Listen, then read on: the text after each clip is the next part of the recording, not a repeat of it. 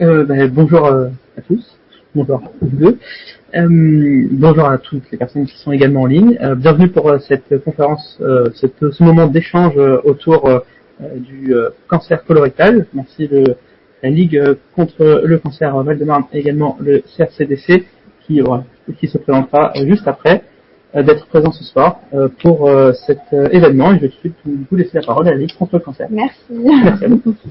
Alors, bonsoir à tous. Donc, euh, je me présente, Elena Gomez, la chargée de prévention de la Ligue contre le cancer. Donc euh, ce soir, euh, petite conférence donc, sur les préventions euh, des risques sur le cancer colorectal.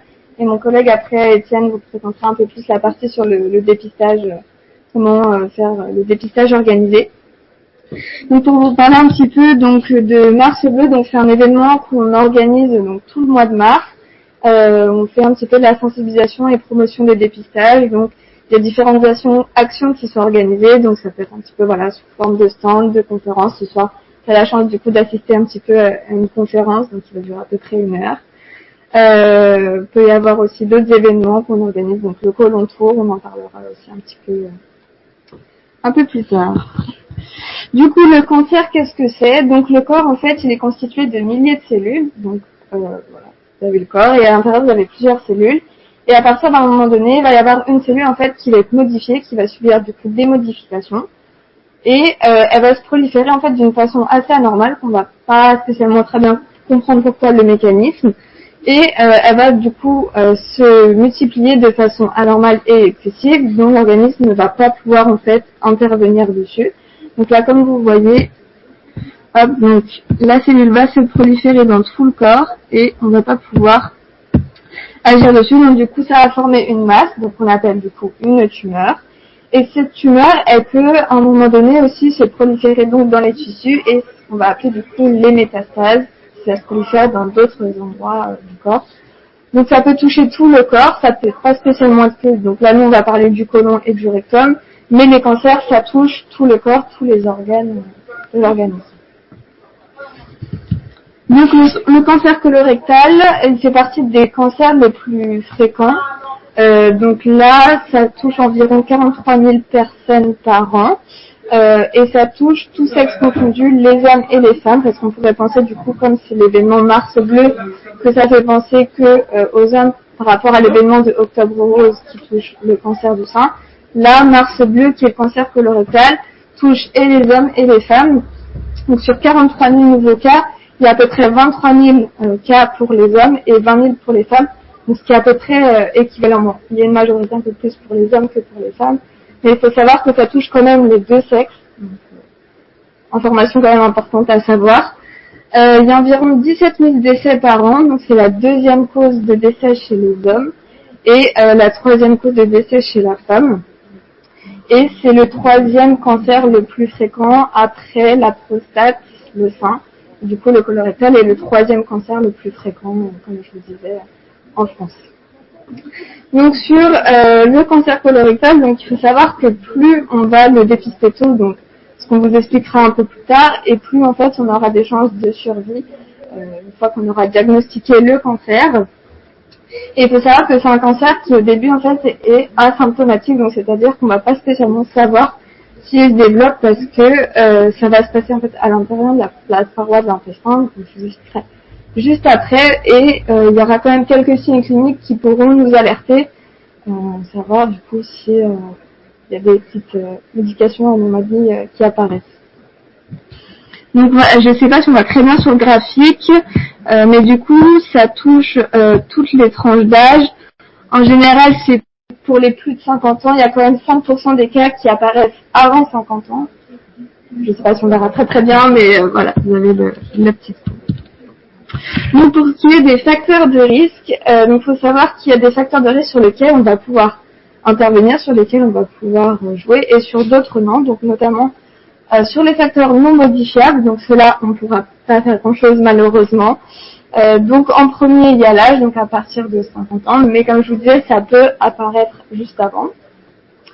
Euh, les, les antécédents, donc que ce soit les antécédents personnels ou familiaux, donc quand je dis personnel, c'est si vous avez déjà eu par exemple des polypes ou si vous avez déjà eu du coup cancer colorectal, c'est possible du coup que ça revienne.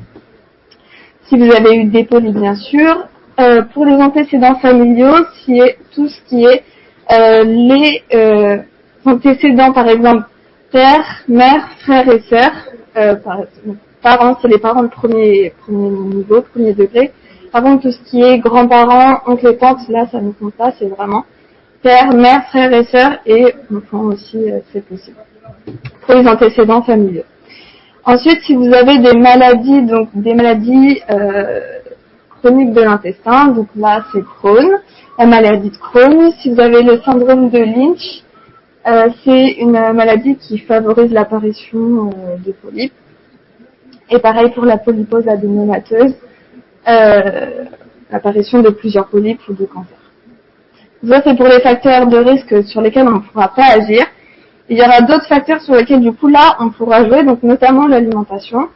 Donc il a été prouvé du coup euh, tout ce qui est consommation excessive de viande rouge, de charcuterie. Euh, après il y a tout ce qui est les produits euh, sucrés, salés, les cuissons un petit peu fortes, barbecue, les fritures. Donc voilà, ça c'est des éléments sur lesquels il faudra prêter attention et faire bah, attention lorsqu'on mange tous les jours au quotidien. Et ensuite il y a le tabac, L'alcool, euh, il faut savoir qu'il y a à peu près 20% euh, des cancers colorectaux les plus de 30 ans euh, qui, qui est en fait directement lié à la consommation d'alcool, donc ce qui est quand même énorme. Donc si on peut jouer sur l'alcool et qu'on peut essayer de diminuer un petit peu sa consommation, là c'est plutôt bien. La sédentarité, donc quand je parle de sédentarité, c'est tout ce qui est inactivité physique. Quand je dis inactivité physique, c'est-à-dire que le corps n'est pas un mouvement. On va avoir par exemple un style de vie sédentaire. On a un travail par exemple sédentaire derrière un travail, on n'est pas en action, on n'est pas en mouvement. Et j'essaie de faire la distinction entre activité physique et sport. C'est deux choses totalement différentes. Par exemple, l'activité physique, vous allez faire de la marche, du jardinage, du ménage. Voilà, c'est vraiment essayer d'être un petit peu en action, bouger tous les jours, alors que le sport, c'est quelque chose d'un peu plus intense. Mais le sport reste quand même une activité physique. Important de savoir. Et euh, surtout obésité. Pour ce qui est un petit peu des recommandations, donc l'alcool, on préconise deux verres euh, d'alcool maximum par jour et pas tous les jours. Et pour ce qui est de l'activité physique, c'est au moins 30 minutes d'activité physique tous les jours. Voilà pour les facteurs de risque. Donc pour vous parler un petit peu, donc euh, vraiment spécifiquement du cancer, euh, donc colorectal bien sûr. Donc pour vous montrer, je pense que je vais vous montrer directement sur l'ordinateur. Donc ici vous avez votre colon ou gros intestin qu'on appelle, qui est, euh, qui, euh, est composé donc de trois parties. Vous voyez colon ascendant, transverse, descendant, et ici vous avez le rectum. Donc soit vous êtes touché sur cette partie ici, soit sur le rectum. Pour ça, c'est bien de faire la différence. Et le cancer colorectal, comment il apparaît? Donc c'est en fait avec l'apparition de petits polypes. Des polypes, en fait, avec des excroissances au niveau donc, de la paroi euh, de l'intestin qui vont évoluer. En soi, ce sont des, tumeurs qui euh, ne sont pas euh, qui ne sont pas malignes de base, donc ce sont des lésions précancéreuses. Et si on les laisse évoluer et prendre de l'ampleur, elles vont grossir. Et là derrière, ça peut du coup euh, se transformer en cancer. Donc plus on va les dépister tôt, moins ils seront petits et plus ça sera facile de prendre en charge le cancer. Donc voilà un petit peu à quoi ressemble un polype. Donc là, vous avez la paroi de l'intestin. Donc là, on les voit juste ici. Ils sont tout petits. Et si on les laisse grossir, on les dépiste pas attends, ils prennent de l'ampleur de la grosseur. Et sur, par exemple, 100 euh, polypes, il y en a 25 qui vont évoluer en cancer au bout de 10 ans. Donc ça fait à peu près un quart des polypes sur les 1000 euh, qu'on aura Donc par rapport aux signes cliniques, donc comme je vous disais tout à l'heure, donc le cancer colorectal de base est asymptomatique, mais il peut y avoir quelques signes qui peuvent vous alerter, notamment des douleurs abdominales. Vous avez par exemple des nausées, des douleurs au niveau euh, de l'abdomen. Si c'est des douleurs vraiment qui sont inhabituelles, vous n'avez pas l'habitude par exemple, si c'est une douleur après un repas un peu lourd, c'est pas des douleurs qu'on prendra en compte ici. Si vous avez des troubles du transit, donc que ce soit diarrhée et ou constipation ou alternation des deux, là il faut quand même que ça vous alerte, surtout si ça dure euh, longtemps. Du sang dans les selles, donc ça, par exemple, si vous allez voler, vous voyez qu'il y a du sang dans euh, vos selles, il faut tout de suite que ça vous alerte. C'est un des premiers signes en tout cas euh, qui peut prouver euh, la présence de polypes dans, dans l'intestin. Donc si ça saigne, ça veut dire que vos polypes ont, et, ont éclaté et du coup qui peuvent évoluer en cancer. Donc si vous voyez du sang dans les selles, il faut faire tout de suite attention. donc l'anémie, l'anémie c'est une baisse de fer dans le sang. Vous pouvez du coup avoir tout ce qui est fièvre et fatigue associée, donc souvent c'est un petit peu les symptômes associés à l'anémie. Et si vous avez un amaigrissement, un amaigrissement pardon, une perte de poids, donc pareil qui n'est pas normal euh, sur une période un peu prolongée. Donc, si vous avez un de ces symptômes-là ou plusieurs de ces symptômes, faut tout de suite que ça vous alerte et vous allez euh, consulter votre médecin qui pourra vous en dire un peu plus. Je vais laisser la parole du coup à mon collègue Étienne qui va vous parler euh, de la partie des dépistages organisés. Bonsoir à tous. Euh, je me présente Étienne Lebruchet, je suis chargé de prévention au CRCDC de France. Donc comme on le voit sur le logo, c'est le logo sur qu'on retrouve sur les courriers envoyés à, domicile. Alors euh, ce qui est vraiment important, c'est de, de, définir le CRCDC parce qu'on a tendance à nous confondre avec l'assurance maladie. Euh, tous les jours, euh, notamment actuellement pour Mars Bleu, euh, je fais pas mal de stands d'intervention. Et euh, les gens me disent souvent que euh, ah bah oui on reçoit les courriers de la Sécu, de toute façon la Sécu nous envoie ça. Non, c'est le c'est le CRCDC, voilà, qui est financé par l'assurance maladie et l'agence régionale de santé, mais on est une entité euh, à part entière, une, une, structure régionale. Hop. Voilà. Donc qui sommes-nous en fait? Donc le CRCDC historiquement c'est est né de la fusion entre tous les sites départementaux d'Île-de-France. Sur le Val-de-Marne, euh, on appelait ça la DOC 94. Aujourd'hui, donc on est une structure euh, régionale avec une antenne départementale qui s'occupe à chaque fois de la population de son département. Voilà. Nos missions, on en a trois. Euh, le dépistage du cancer du côlon, dont on va parler ce soir, le dépistage du cancer du sein et le dépistage du cancer du col de l'utérus. Le dépistage du cancer du côlon, c'est pour les personnes, les hommes et les femmes de 50 à 74 ans. Pour euh, le sein, pour les femmes de 50 à 74 ans. Et le col de l'utérus, pour les femmes de 25 à 65 ans. Voilà. On va, mettre la vidéo.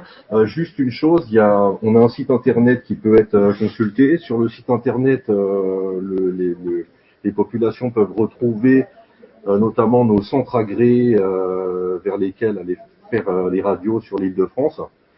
Et, euh, et, on a un nouveau numéro euh, régional. Et c'est la dernière des choses. On a harmonisé aussi le, fait d'avoir un numéro unique. Et l'idée est gros, on tombe sur une boîte où on nous demande de taper son numéro de département, suite à quoi on est renvoyé vers l'antenne voilà, de son département. Voilà, donc on va passer un petit film qui présente le, le CRCDC. Et puis après, on discutera du dépistage du cancer du côlon. Saviez-vous que plus un cancer est dépisté tôt, plus les taux de guérison augmentent? Dans certains cas, il y a même 9 chances sur 10 de guérison. C'est pourquoi le Centre régional de coordination des dépistages des cancers d'Île-de-France coordonne le dépistage organisé des cancers du sein, du colorectum et du col de l'utérus. 5 millions de franciliens sont concernés par ces programmes de dépistage. Le CRCDC Île-de-France, c'est une centaine de collaborateurs répartis entre une équipe de direction, au siège et huit sites territoriaux. Sur chaque site, une équipe pluriprofessionnelle composée de médecins de santé publique, chargés de prévention, sages-femmes, cadres de santé, secrétaires. Le CRCDC Île-de-France œuvre pour faciliter l'accès au dépistage organisé et notamment aux populations les plus éloignées du système de santé. Le CRCDC Île-de-France travaille main dans la main avec les médecins de la région, les professionnels de santé impliqués dans le dépistage organisé et ses partenaires. Le dépistage organisé des cancers s'adresse aux personnes sans facteur de risque personnel ou familial, justifiant d'une autre modalité de suivi. Le CRCDC Île-de-France vous envoie une invitation par courrier pour effectuer vos tests et examens de dépistage gratuitement. Pour le dépistage du cancer du col de l'utérus, les femmes de 25 à 65 ans sont invitées à consulter un gynécologue, une sage-femme ou leur médecin traitant tous les 3 ou 5 ans en fonction de leur âge. Pour le dépistage du cancer du sein, les femmes de 50 à 74 ans sont invitées à se rendre chez un radiologue agréé pour une mammographie et un examen clinique des seins tous les deux ans. Pour le dépistage du cancer colorectal, Les hommes et les femmes de 50 à 74 ans sont invités tous les deux ans à retirer chez leur médecin traitant un kit de dépistage à effectuer chez soi. Si vous faites partie de la population cible, n'attendez pas et faites-vous dépister. Pour toute question, les équipes des sites territoriaux du CRCDC Île-de-France sont à votre écoute. Une, dernière chose, euh, ce qui est vraiment important, c'est de se dire que euh, a des écoutes, des, équipes qui sont vraiment à l'écoute euh, en cas de besoin. Faut pas hésiter à appeler le numéro vert pour n'importe quelle question. On a des pôles de secrétaires, des professionnels de santé qui peuvent répondre aux questions. Alors, hop, on va parler du dépistage du cancer colorectal. Donc, euh, Elena a bien expliqué tout à l'heure qu'on est en plein mois du mars bleu, donc euh, le mois de sensibilisation au dépistage du cancer du côlon, représenté par le nœud bleu, euh, de la même manière qu'il existe un nœud rose pour le dépistage du cancer du sein. Mais c'est vrai qu'il n'est pas très identifié le, le- le- le bleu, donc euh, c'est pour le dépistage du cancer colorectal. Voilà. Donc, euh, Elena a expliqué tout à l'heure, on, on repasse rapidement dessus. Euh, le, le dépistage du cancer colorectal, c'est euh, donc le gros intestin et le rectum. Et ça, elle l'a vraiment bien expliqué tout à l'heure. Voilà, tac.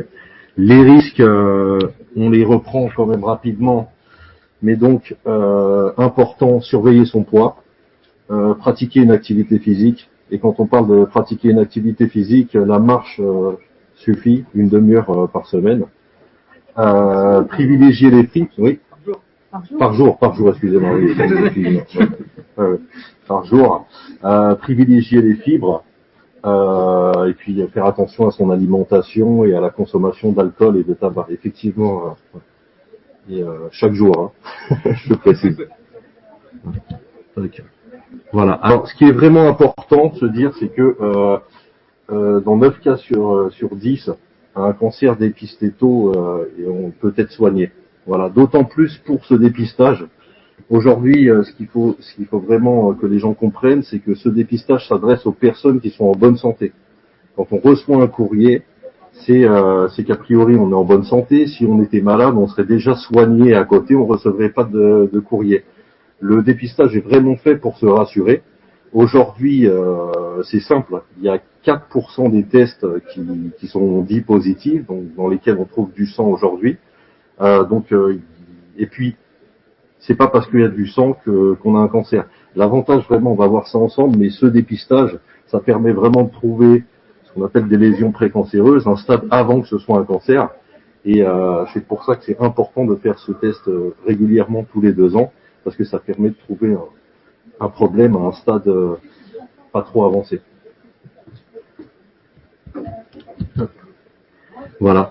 Alors pour bénéficier des tests, alors euh, c'est simple, il faut avoir entre 50 et 74 ans. Voilà.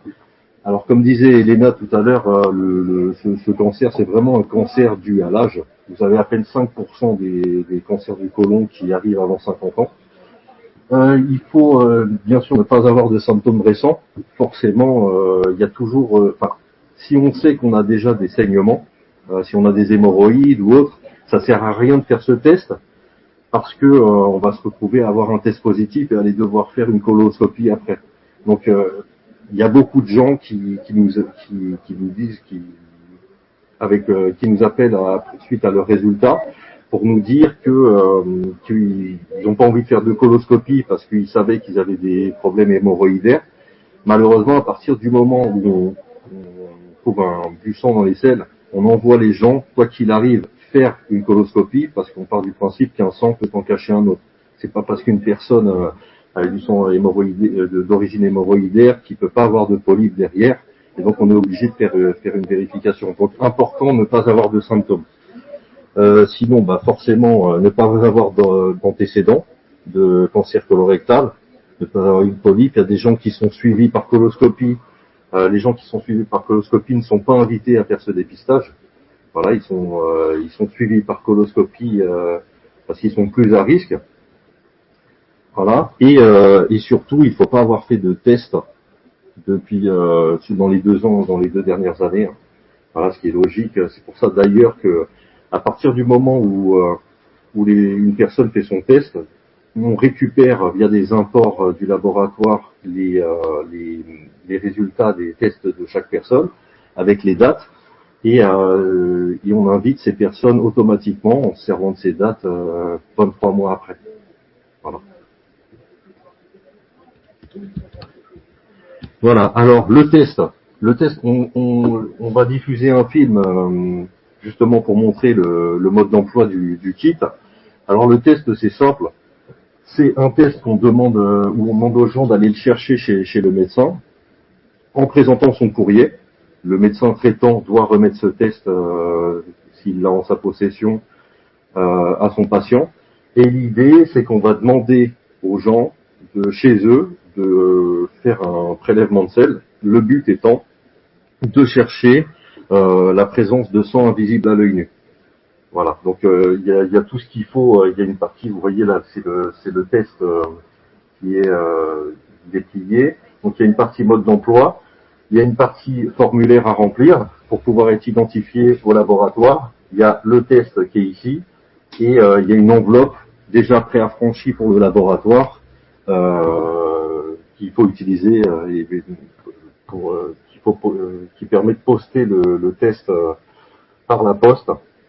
Voilà. Donc on va on va regarder le, le, le, le film fait par l'Institut national du cancer qui explique vraiment bien comment comment faire ce test et, euh, et l'importance de bien s'identifier euh, quand on fait euh, le test.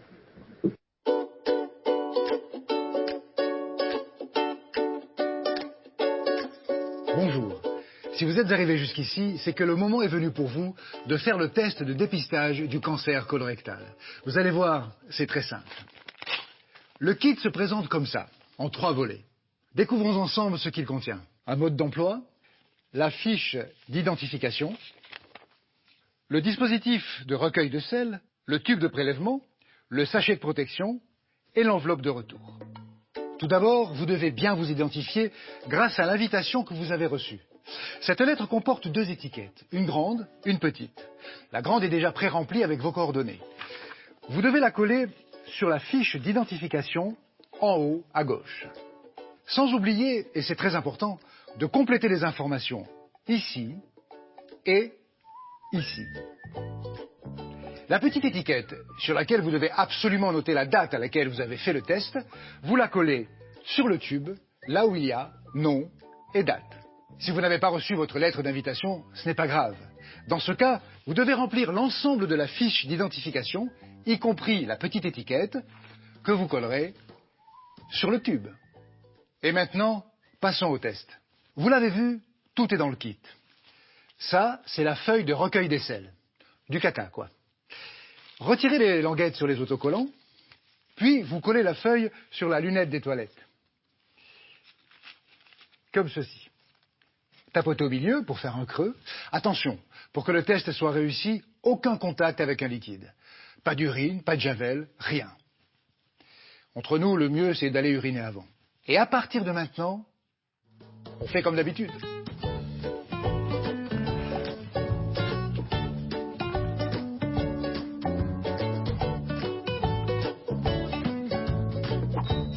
C'est fait. Bon. Alors on ouvre le tube en tirant le bouchon comme ceci. L'extrémité de la tige se présente ainsi. Elle est striée. C'est avec ça qu'on fait le prélèvement. Bon alors là évidemment ce ne sont pas de vrais sels. Hein. On gratte à la surface, à plusieurs endroits, jusqu'à ce que la partie striée soit complètement recouverte. C'est parfait. Maintenant, on remet la tige dans le tube, on ferme bien, on entend un clic et on secoue. Tout le reste se jette dans les toilettes. Voilà. Ensuite, vous mettez le tube dans le sachet de protection comme ceci, vous prenez la fiche d'identification bien complétée et vous glissez le tout dans l'enveloppe de retour. Pas besoin de timbre, c'est prêt pour l'envoi. Idéalement, il faut poster l'enveloppe le jour du test. Un empêchement, ce n'est pas grave. Postez l'enveloppe le lendemain ou plus tard. Un conseil, évitez de la poster un samedi ou la veille d'un jour férié. Pour les résultats, deux solutions. Vous pourrez les consulter sur Internet, l'adresse est indiquée sur le mode d'emploi, ou vous les recevrez par courrier sous une quinzaine de jours.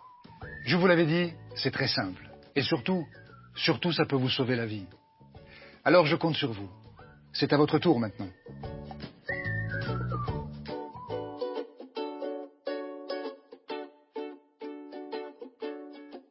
Donc du coup, euh, on a bien vu sur, ce test qui, qui peut être pas agréable à faire, mais qui peut sauver des vies, que c'est vraiment important de, prendre le temps de le faire tous les deux ans. Euh, il y a une chose aussi euh, qu'il faudrait ajouter, on va le voir sur la diapo d'après, c'est qu'il arrive beaucoup de, de, cas où les gens n'arrivent pas à se procurer ce test chez, chez leur médecin traitant. Alors il y a des médecins, normalement les médecins sont censés s'approvisionner sur amélie.fr, mais bon, il y a des médecins qui n'ont pas de test en leur, en leur possession. Donc euh, il y a hum, plusieurs possibilités pour obtenir son, son, son test euh, hors d'une visite médicale, en sachant aussi qu'il y a des gens qui, qui nous disent qu'ils n'ont pas envie de payer une consultation simplement pour aller euh, récupérer ce test. Alors il y a un site qui a été mis en place par la CNAM, et en fait c'est monkit.dépistage-du6 colorectal.fr, et c'est un site sur lequel en se connectant on peut demander son à recevoir son, test en se, servant de son invitation. Euh, on se sert de son numéro d'invitation et ensuite on va avoir à remplir un questionnaire d'éligibilité. On va nous poser des questions, euh, à savoir si on a des antécédents familiaux, euh, si on a certaines maladies, qui, voilà, si on est suivi par coloscopie. Et euh, l'idée, c'est de permettre aux gens de, de faciliter l'accès au test aux gens. Euh, sinon, il y a aussi une autre euh, possibilité, c'est qu'on peut appeler le numéro vert euh, du CRCDC sur les sites et, et les, les, les, secrétaires peuvent prendre les demandes en compte par téléphone. Voilà. Hop. Alors le message vraiment qu'il faut retenir, c'est vous êtes en bonne santé, le dépistage s'adresse à vous. Voilà. C'est pas, il euh, y, a, encore beaucoup de gens qui, qui, qui, ont du mal à faire ce test. Il y a aujourd'hui, il y a à peine 25% sur le Val-de-Marne de gens qui font ce test, c'est beaucoup trop peu. Euh, donc euh, nous on continuera de toute façon si les gens ne sont pas ne font pas leur test pendant les campagnes, pendant une campagne de deux ans, ils seront invités à la campagne d'après. De toute façon, on part du principe que les gens peuvent changer d'avis au bout d'un moment. Voilà, mais c'est c'est vraiment important de, de, faire passer le message que, que ce test, pour le coup, peut vraiment sauver des vies, car trouver des problèmes vraiment à des stades euh, euh, minimes. Voilà. Alors, il y a peut-être une partie euh, question. Il y a des gens qui ont des questions peut-être? des facteurs euh, familiaux. Oui. Euh, S'il y a quelqu'un dans la famille du coup qui a déjà eu un polype, euh, est-ce que je la personne voilà dit qu'elle n'aura pas à faire le test, c'est bien ça? Si je comprends bien la question, la personne n'aura pas à faire ce test et passera directement par l'étape euh, coloscopie. En fait, en fait, tout dépend, euh, tout dépend de la nature du, du polype. Parce que euh, si, dans le cas d'une personne qui, qui, fait un test positif, elle va aller faire sa coloscopie. Si on lui trouve un, un polype, tout dépend de la nature de ce polype, s'il est bénin ou malin. S'il est bénin, on peut très bien, enfin, de toute façon, il sera enlevé pour être analysé. Et suite à ça, selon ce qu'on trouve, soit cette personne va être exclue définitivement du dépistage et va être suivie par coloscopie tous les trois ans, soit cette personne, on va partir du principe qu'il n'y avait pas de danger, et dans ce cas-là, cette personne va être réinvitée, réintégrer le dépistage cinq ans après. Voilà, parce qu'on estime que la coloscopie est un examen beaucoup plus précis que le test. Donc du coup, cette personne sera réinvitée. Donc l'idée, c'est que euh, on a des personnes, on a des cadres de santé sur nos sites qui font des suivis des tests positifs. Donc on essaie de d'envoyer des relances aux personnes qui ont, des, qui ont fait des tests positifs pour les inciter à faire euh, les coloscopies. Et après, euh, nos équipes essaient de récupérer les résultats des coloscopies. L'idée étant justement de récupérer la date de coloscopie pour pouvoir réinviter les personnes cinq ans après cette date, euh, si, si besoin de, de les réintégrer dans le dans le dépistage ou alors de les bloquer définitivement, qui continuent pas à recevoir des courriers alors que voilà. D'autant plus, d'autant plus qu'il y a pas mal de gens qui sont réfractaires au fait de faire des coloscopies et qui se disent ah bah tiens si on si je peux faire un test euh, ça me donnera bonne conscience alors que le, le, le test est déconseillé pour les personnes censées être suivies par coloscopie dû au fait que ces personnes soient plus à risque que, que, les personnes euh, du quotidien qui, n'ont pas eu de test positif. Voilà. Si je, rebondis euh, sur euh, ce que vous venez de dire et par rapport euh, à ça, c'est pour les enfants par exemple, cette, personne qui est suivie par euh, coloscopie. Euh, d'après ce que vous avez dit, cette personne devra prendre un avis médical avant peut-être de, de faire euh, son test elle-même. euh, peut-être elle-même devra être suivie directement par coloscopie plutôt que. Faut informer du coup les médecins qu'il y a eu des antécédents du coup de Covid parce que ça peut aider dans la prise en charge. D'accord. Ok. L'idée, l'idée, c'est qu'à partir du moment où on a une information concernant un proche, euh, si, si un de ses proches a eu un cancer ou si un de ses proches a- a- s'est fait enlever un polype, il faut euh, que, euh, que, que les personnes aillent en parler à leur médecin, justement, et à partir de là, le médecin traitant déterminera peut-être à, à partir de quel âge faire peut-être une coloscopie de contrôle ou, euh. On a répondu à la question c'est bon? Bah, je pense. Ok, super. Bah, bah, merci, merci, à tous. merci aux personnes présentes également. merci de votre attention et, euh, et euh, dépistez-vous. voilà. Merci beaucoup euh, au, à la Ligue contre le cancer et au CRCDC d'avoir été présents. Merci à tous d'avoir pu poser votre- vos questions dans le chat. Pardon, je pas en face. D'avoir pu poser vos questions euh, dans le chat. Et on vous souhaite une excellente soirée. Merci d'avoir été présents. Merci à tous.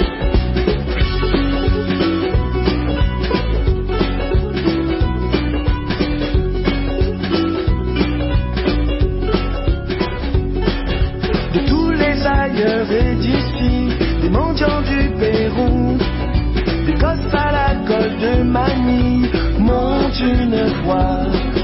De Calcutta en Haïti, des sous-sols de Moscou, des filles consoles en Roumanie, une seule voix qui répète ça. Donne-moi une vie, un espoir, une envie. Donne-moi une vie, quelque chose à faire.